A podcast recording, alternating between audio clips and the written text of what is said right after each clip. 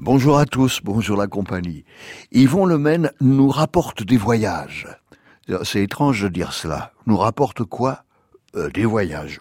Les continents sont des radeaux perdus, dit sa trilogie. Mais il a bon pied, Lemaine.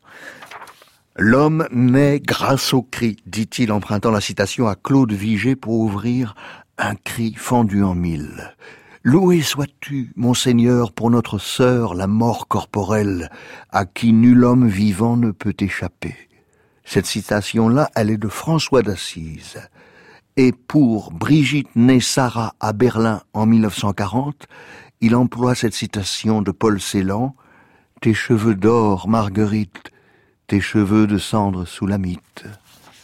Brigitte, qui s'appelait Sarah, s'appelait Brigitte, s'appelle Sarah. Ce soir vit à l'heure de sa mort, qui dure et dure encore, et n'a pas d'heure.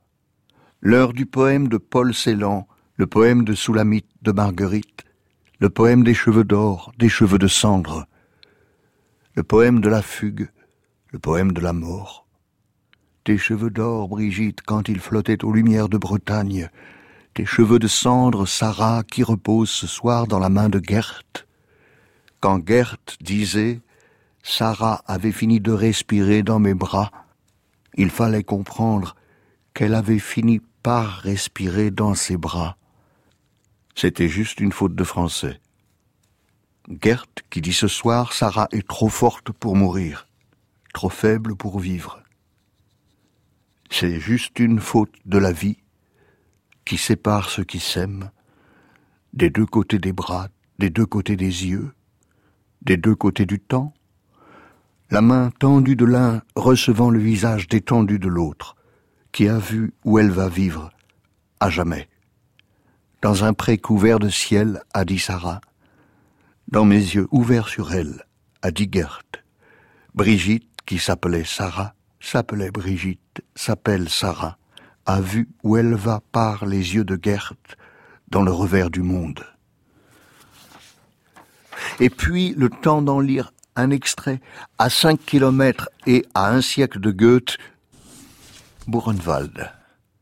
Je sais qu'en allemand, Buchen veut dire être, Wald, forêt forêt de Hêtre où Goethe aimait se promener. Je ne sais pas si le poète pressentit qu'un jour sa forêt serait abattue.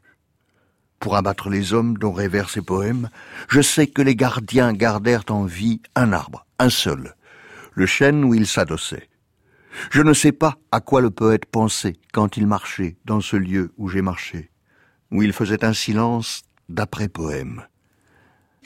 Plus loin, je sais que le poème de Goethe, Le roi des aulnes, se passe dans une forêt. Je ne sais pas s'il pensait à cette forêt quand il l'écrivit. Je sais que dans son poème, un enfant meurt dans les bras de son père.